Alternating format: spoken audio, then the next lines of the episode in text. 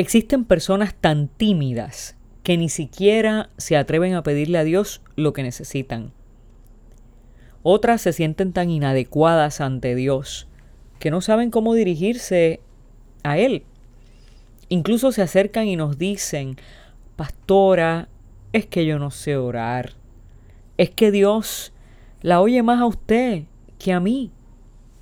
Sin embargo, Jesús nos abre la puerta a todos y a todas para ir directamente al Padre con confianza.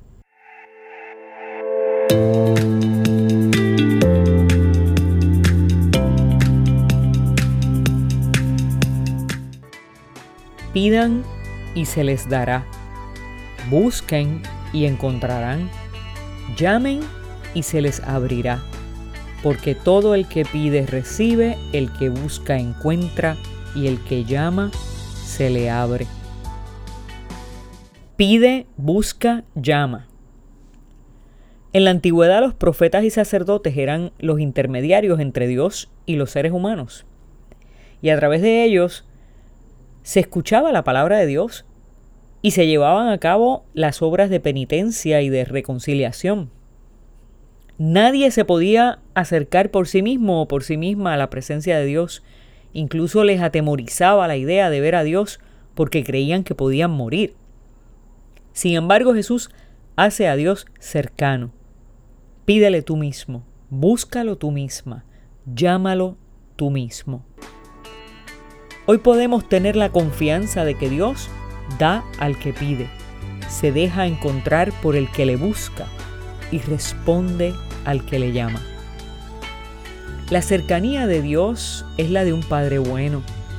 La distancia nuestra es la de un hijo o una hija rebelde que no sabe pedir porque muchas veces pide con egoísmo o desde nuestro limitado entendimiento de lo que nos conviene.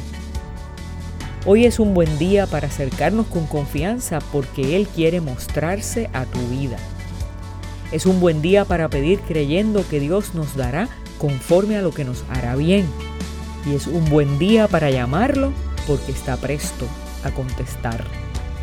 Abre todos tus sentidos para que puedas verle, verle acercarse, escucharle contestarte y recibir lo que tiene para ti como respuesta a tu petición.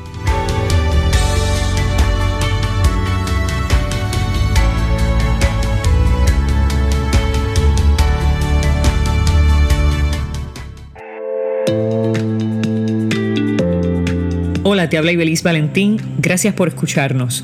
Si este mensaje ha sido de bendición a tu vida, compártelo en las redes sociales.